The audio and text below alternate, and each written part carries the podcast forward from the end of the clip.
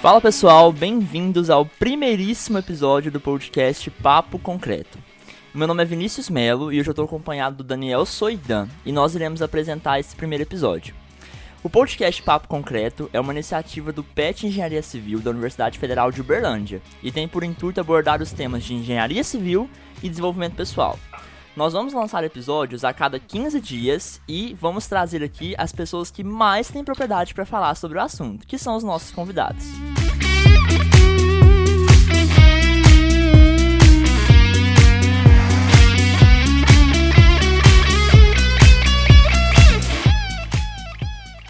E o nosso convidado de hoje é o Vinícius Lorenzi. Ele é engenheiro civil desde 2009 pela Universidade Estadual do Oeste do Paraná. Ele possui mestrado pela UFRJ em Geotecnia, na área de fundações e contenções, pós-graduação em Gestão Empresarial pela FGV e está cursando doutorado em Administração pela Escola de Negócios da PUC. Ele também é sócio-diretor da, da, empresa de engenharia Fungel, Fundações e Geologia, e atualmente também tem uma página no Instagram, Fundações Sem Complicações. Então, Vinícius, para a gente começar, é, me conta um pouquinho sobre você, como é que você se interessou pela engenharia civil, em que momento ali da graduação você começou a, a ter mais interesse ainda pela área de fundações. Bom, bom dia a todos, então, ou boa tarde, ou boa noite, depende de quando você estiver ouvindo este podcast. Meu nome é Vinícius Lourenço, como já fui aí é apresentado. É um, uma alegria o convite aí do pessoal da PET Civil de Uberlândia. E é, é, contar rapidamente um pouco da minha história. Na verdade, nós temos uma empresa familiar que está aí há 32 anos no mercado.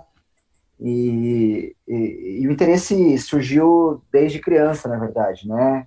Então, desde criança eu já acompanho as execuções de fundações, os diversos tipos de trabalho, e, e isso foi, claro, amadurecendo ao longo dos, do, dos anos, do tempo, e até que se consolidou a, a partir do momento que eu entrei na, na universidade, na faculdade de engenharia, e, e foi amadurecendo, foi sendo cada vez mais incorporado ao meu, ao meu, ao meu entendimento como, como algo que me faria um, me faria um bom profissional, me faria ser feliz dentro da, da minha área de atuação, à medida que eu fui me especializando dentro da área de fundações, né? Então, eu eu costumo, costumo dizer que a gente não pode parar nunca né, de estudar, de buscar conhecimento, de ler, de, ou de ouvir, como é o caso agora, né? De repente, você que está ouvindo aqui vai investir é, 20, 30 minutos do seu tempo para me ouvir, né? Ah,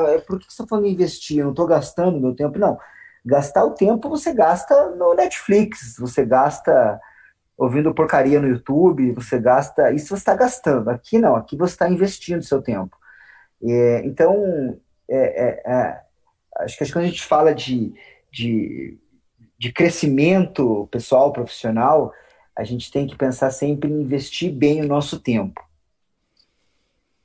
Então, é, você tem uma empresa familiar, então seu pai era engenheiro? Meu pai é geólogo, né? Ele tem a formação de geologia, a nossa empresa é a Fungel Fundações de Geologia, então atua no segmento de sondagens e fundações. Então, iniciou lá com ele em 1988 uh, e ele é, traz consigo uma bagagem, é, digamos assim, uma, uma engenharia geotécnica no, no peito, né? Uhum. Porque é uma formação complementar, né? E, e aí eu trouxe depois, né, da empresa uma formação mais. Claro que a Fungel sempre teve engenheiros dentro da empresa, desde uhum. do, do, do, início, né? Que hoje temos, é, se não me engano, cinco ou seis engenheiros da, da, da, empresa com atuações distintas. Então, tem engenheiro de projeto, engenheiro de obra, engenheiro de controle, né, engenheiro de planejamento. Então, a gente tem diversos profissionais dentro da, da, da atuação da empresa. Uhum. E então, assim, você decidiu escolher engenharia civil, então desde o momento que você começou o curso, você já sabia que queria ir para a área de fundações, porque pela influência do seu pai. Veja, isso tem uma importância muito grande, porque quando a gente já tem uma, uma pré-definição do que a gente vai seguir após a nossa formação, a gente consegue moldar a nossa graduação de acordo com o nosso interesse. Uhum. Então, não significa que você vai abandonar as outras disciplinas, significa que você vai é, buscar, quem sabe, uma iniciação científica, buscar um projeto de pesquisa, buscar uma, um, até uma, uh, um, sei lá, um, um, estágio, né, alguma coisa voltada para a área que você efetivamente vai uhum. é, trabalhar futuramente, né. Ah, mas de repente eu, eu quero fazer, quero trabalhar com fundações, mas quando eu saí para o mercado, o mercado só, só tinha para empresas de estruturas, né? E aí eu acabo tendo estruturas. Veja, isso não é problema nenhum, né? O fato de você não, você não vai ter jogado fora o conhecimento que você teve na faculdade, né? Acontece que quando você foca já numa, numa área, você acaba é, é, é, conduzindo o seu conhecimento para essa área é, e, e o, o teu leque de oportunidades dentro dessa área específica torna-se maior. Porque uma vez que você é generalista, é, as empresas hoje elas estão muito específicas, né? Então, você tem empresa de fundações, empresa que trabalha com a parte de hidrologia, você tem uma empresa que trabalha com a parte de, é, de projetos elétricos, você tem uma empresa que trabalha com steel frame, você tem uma empresa que trabalha é, com concretos especiais, e, e, essa empresa, se chega um profissional, um, um profissional recém-formado e, e, que fala, olha, dentro da minha graduação eu busquei só esse conhecimento, o meu TCC é nisso, o meu projeto de pesquisa é isso, tem um artigo nisso, como é que vai ser os olhos do contratante, do, do, do empresário? Ele vai olhar e vai falar, opa, peraí, esse cara, ele gosta realmente dessa área que eu estou atuando. Então, é um profissional que pode se encaixar perfeitamente dentro da minha empresa. E outro que chega e fala assim: não, eu, eu sempre fiz de tudo. A minha, o meu projeto de pesquisa é em, é em fibras para o concreto e a empresa é de saneamento básico. Uhum. O cara fala: ué, o que, que, tem a ver, né? Então, é, é, é, é, não significa que o cara não vai contratar essa pessoa, não é isso. Uhum. Significa que a pessoa que está focada numa área pode ser que tenha uma oportunidade maior no futuro em função, efetivamente, de ela ter focado o seu conhecimento nessa área específica. Entendi. A gente falou muito também sobre IC, você falou que é uma, é uma boa oportunidade também para a gente crescer profissionalmente, mas como é que você, qual que é a importância que você vê para a experiência prática, para a gente buscar estágio durante a graduação? Veja, eu separo isso de uma maneira muito, muito pontual, que é assim, ó. Primeiro, aproveite a sua graduação. E quando eu digo aproveite, não estou querendo dizer para você ir para o bar, né, ir para festa, não é isso. Né?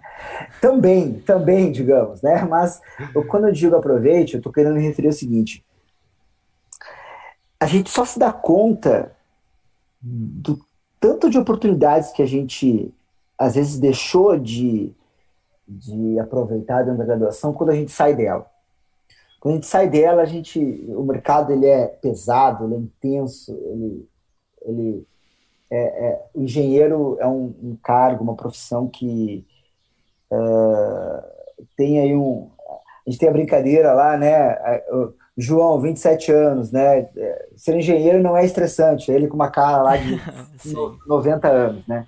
Então tem realmente uma, uma, tem realmente uma dificuldade, um, um dia a dia muito estressante, né?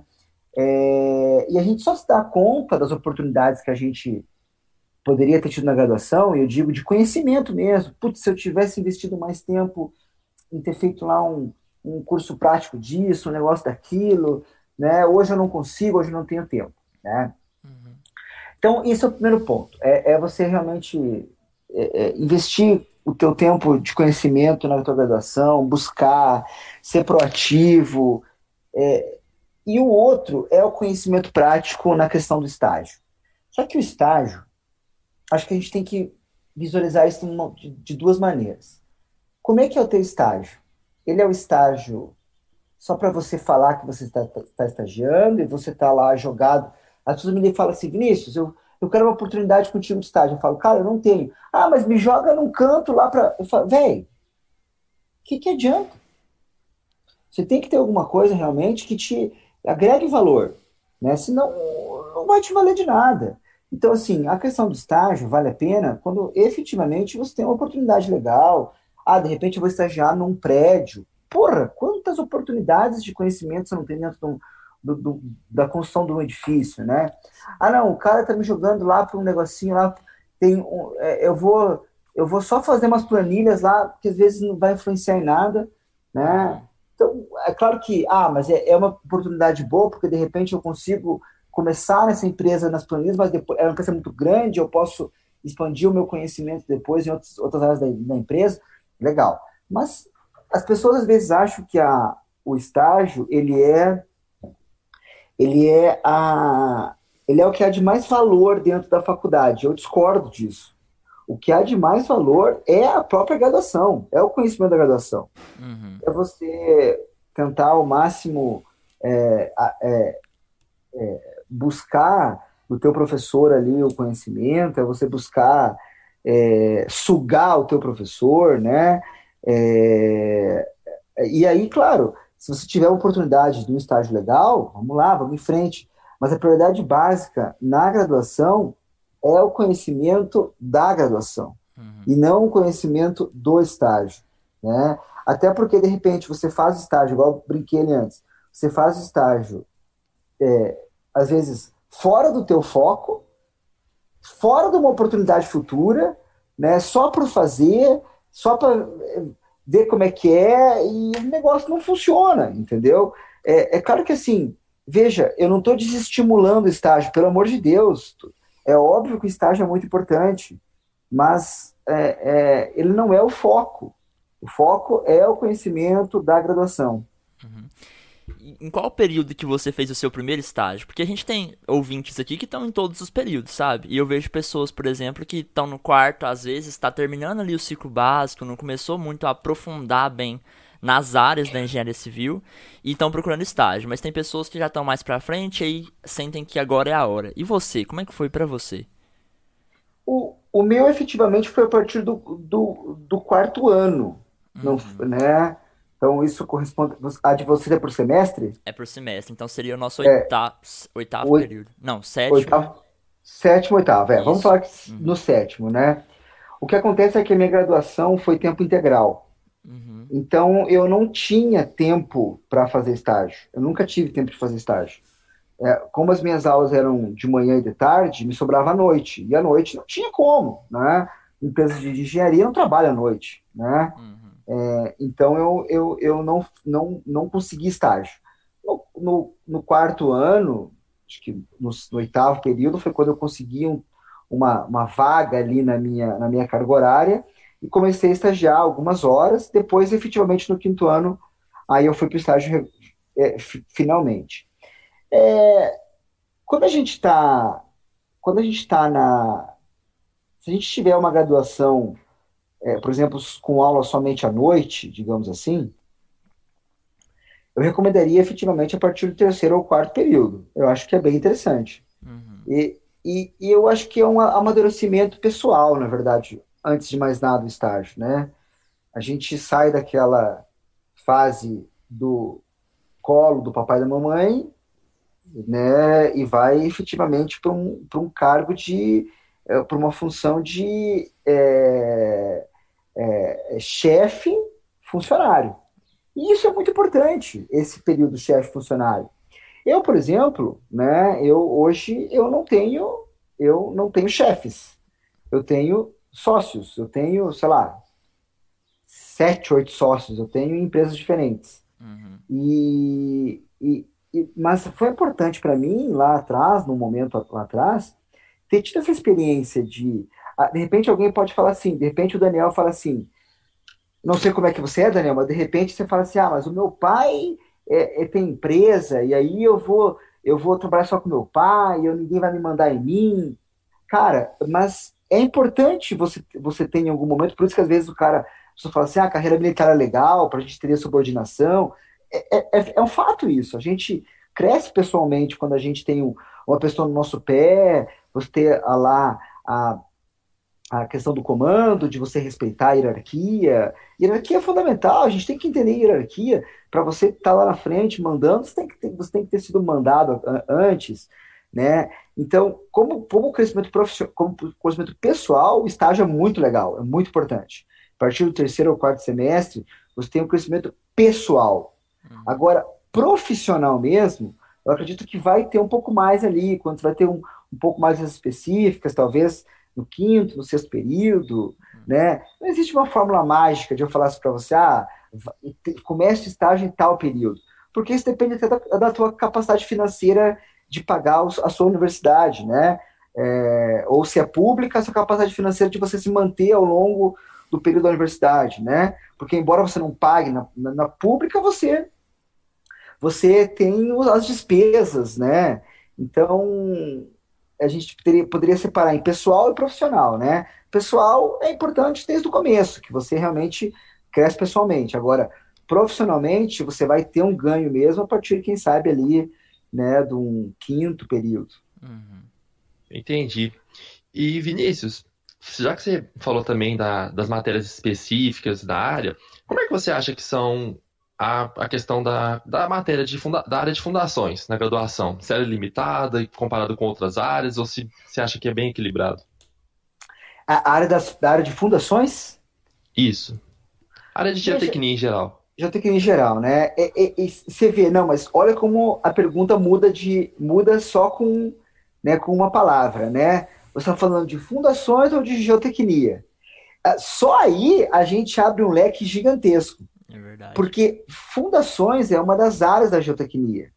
Então a gente tem fundações, contenções, é, escavações, aterros, é, estradas, Pô, mas estrada de geotecnia, claro, tá ligada diretamente à área à, área de estudo de solo, né, compactações, né, tanto que, por exemplo, o meu mestrado, dentro da engenharia civil da UFRJ, nós tínhamos as diversas áreas, é, estradas, fundações, sondagens, né, então olha tanto de possibilidade que a gente tem dentro da, da, da geotecnia.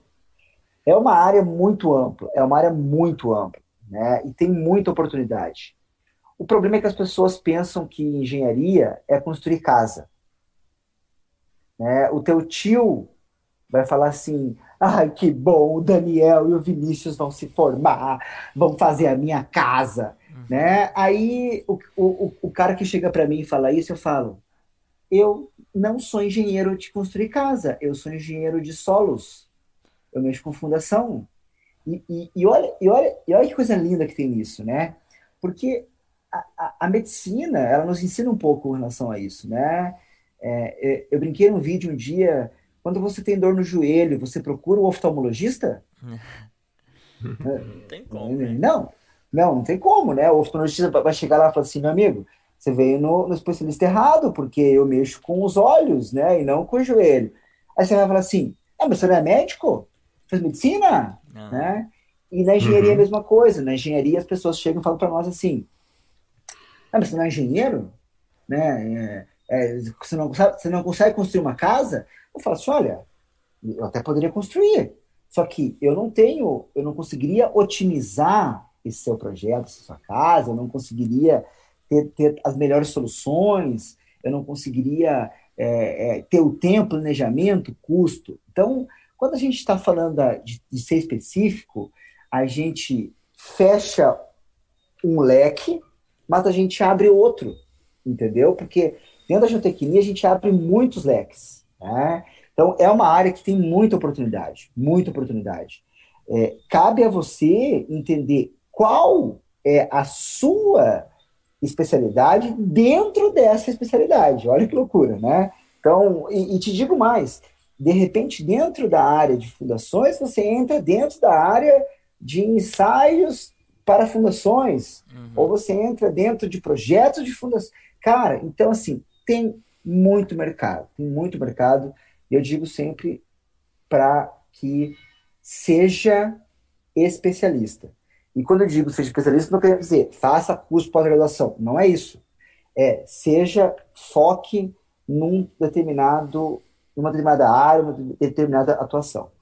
É, quanto mais você foca e mais ainda você vai, a, foca num nicho. E aí nesse nicho você vai e abre ele e foca num nicho menor ainda. E vai, vai, vai. Mais fácil você é de se tornar especialista naquele assunto, né? Isso aí, isso aí. Exato. Isso aí, perfeito. E um pouquinho agora sobre. Você se formou, beleza. Vinícius está formado. E como você se sentiu após isso? E a partir daí, como foi a sua experiência profissional? Você partiu já para a empresa? Ou você começou a, a, pegar algumas obras por fora? Como que foi?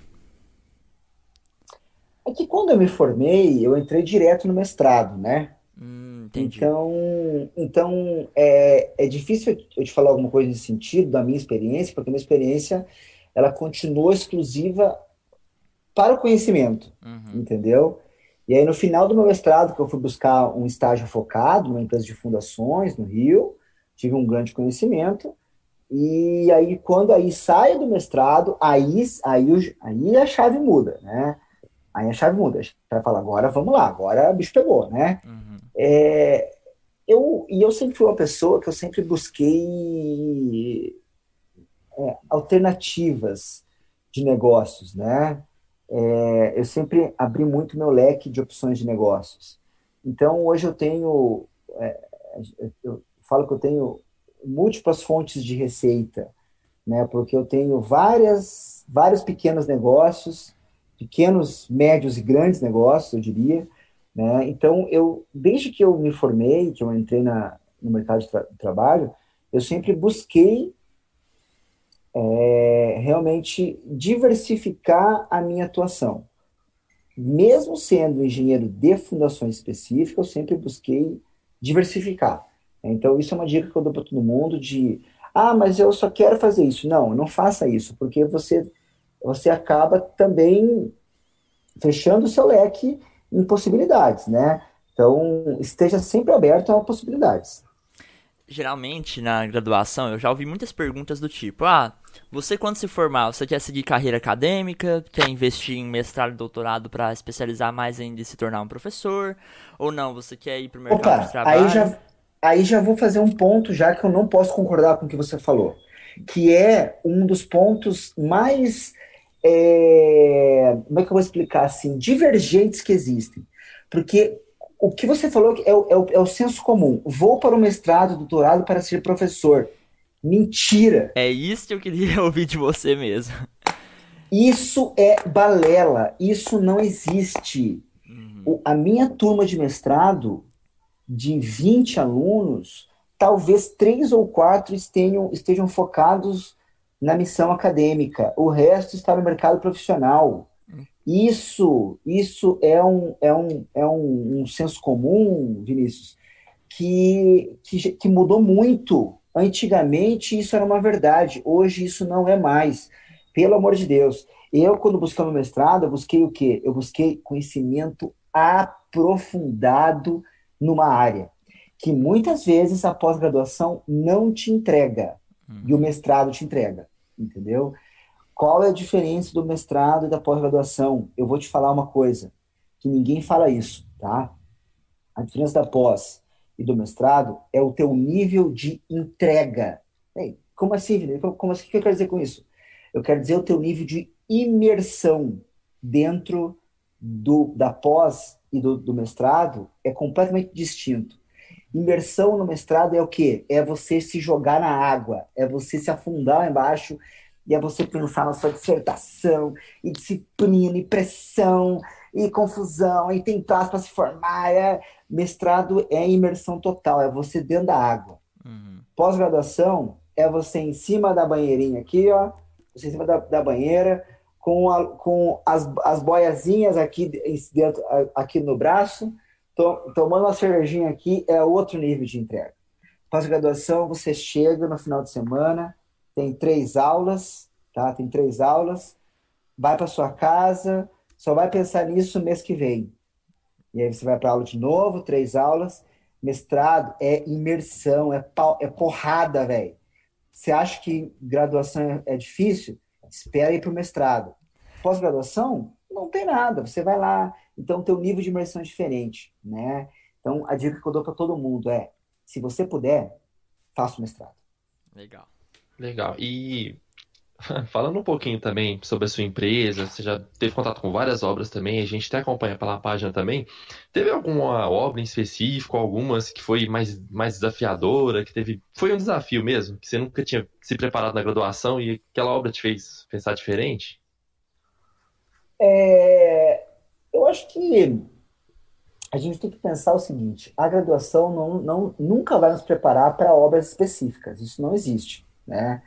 A graduação em engenharia ela nos dá uma qualificação para que a gente tenha capacidade de, é, de maneira dinâmica, solucionar os problemas específicos de cada obra.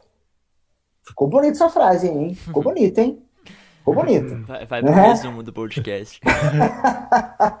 é, o que, que eu estou querendo dizer com isso? Estou querendo dizer que a nossa formação de engenheiro ela é uma. É, por que, que o engenheiro é um profissional tão buscado pelo mercado e tem engenheiros em diversas áreas de atuação? Porque o engenheiro tem capacidade dinâmica de resolver soluções, de resolver problemas que outros profissionais não têm.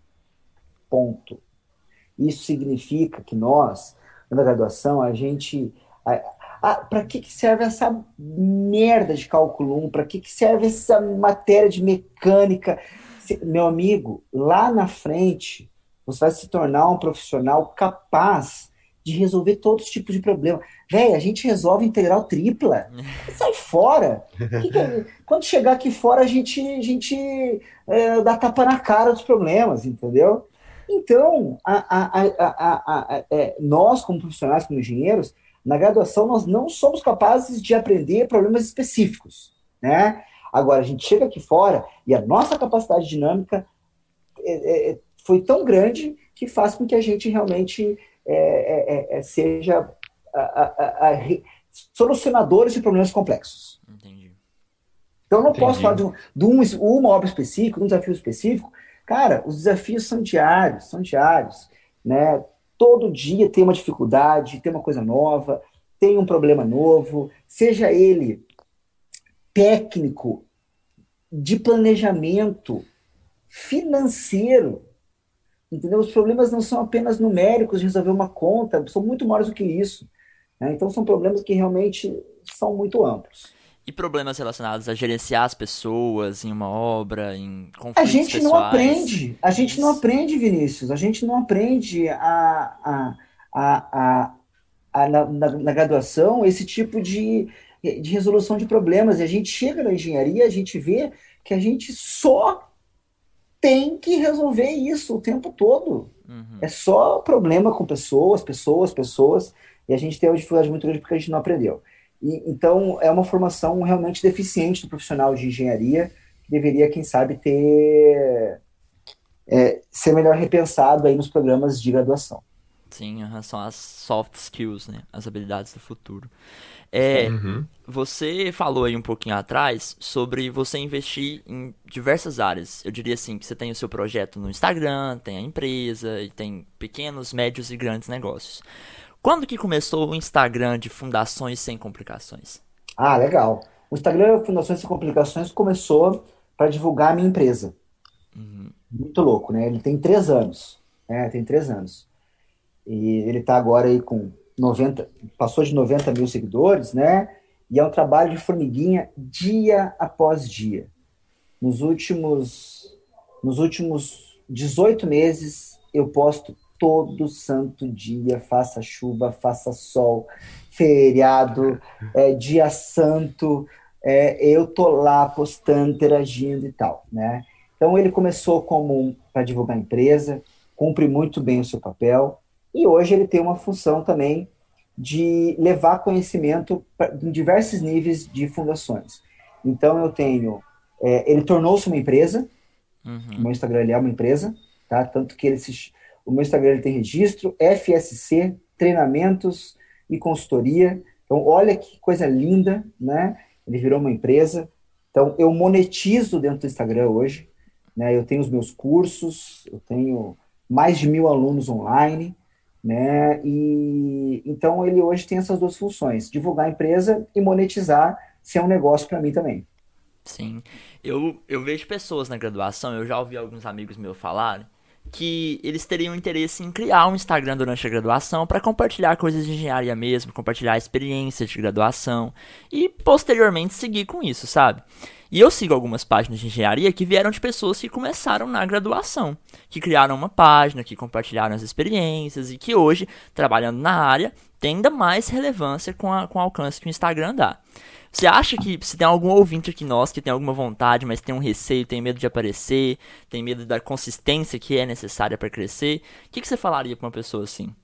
Eu não acho, eu tenho certeza uhum. que a uhum. pessoa deve investir nisso. Eu tenho certeza disso. É, o, tem um exemplo, o, como é que é? Eu, Ei Carlos Magno, é. eu Carlos Magno. Ei né? Carlos Magno, isso. Eu seguindo ele há um tempão e tal, bicho voando e tal. De repente eu olho, ele tá na graduação ainda. Eu uhum. falei, que porra é essa? Porque ele tinha propriedade, quando ele falava, como se fosse já um profissional formado, né? Então, cara, é, eu te digo assim, invista, Busque uma área de atuação no Instagram que ninguém fala. Cara, vou te falar uma coisa. Tem um vazio tão grande dentro das redes sociais, tão grande. Cadê o cara especialista só em concretos especiais? Uhum. Cadê o cara especialista em, em pré-moldados? Não tem, não tem. Né? A, a gente estava buscando um influenciador agora da área de silos, que eu vou abrir um curso de silos agora, nos próximos dias. Aí, aí meu time está falando assim: tem alguém que é, é influenciador na área de silos? Tal? Eu falei: não existe, não existe. Véi, o mercado do Instagram está começando. Hum. Eu tenho 100 mil seguidores agora, eu vou chegar a um milhão. Vou chegar a um milhão. E, e, e tá, tá, começando. A pessoa pode falar assim: ah, não, é, agora é tarde para eu. É, agora é tarde para eu é, abrir o Instagram, já tá, já tá, muito. Não é tarde. Nunca é tarde. Comece agora. Não tá saturado, né? Igual muitas pessoas não, pensam. Não tá, não tá saturado. Uhum. Ok, e para a gente já ir finalizando também, o podcast está se estendendo, você tem alguma dica, alguma mensagem que você quer dar para o pessoal que está tá na graduação, que já está se aventurando no mercado? Um resumão de tudo. Olha, eu, a, talvez a maior dica que eu tenho para dar assim é comprometa-se. Comprometa-se. Comprometa-se com o seu ensino, comprometa-se com com a sua com, a, com o seu estágio, comprometa-se com a sua com o seu trabalho. O mercado necessita de pessoas comprometidas. Uhum. Necessita de pessoas que deem o sangue, que que tenham vontade, que tenham interesse, que façam a coisa acontecer, que busquem, que sejam proativas. Se você for uma pessoa assim, eu tenho certeza que você vai ser um profissional de sucesso. Massa demais, Vinícius. Muito obrigado pela sua participação, viu? Foi muito legal essa conversa, foi muito legal ouvir de você, ouvir a sua experiência, seus conselhos. Eu tenho certeza que quem está ouvindo a gente aqui vai aprender muito também. Show de bola. Valeu, Vinícius. Valeu, Daniel. Muito obrigado, pessoal quiser me acompanhar, arroba Fundações Sem Complicações. Qualquer dúvida, pode mandar um direct, que eu estou sempre respondendo todo mundo. Valeu, muito obrigado, grande abraço. Muito obrigado. Abraço.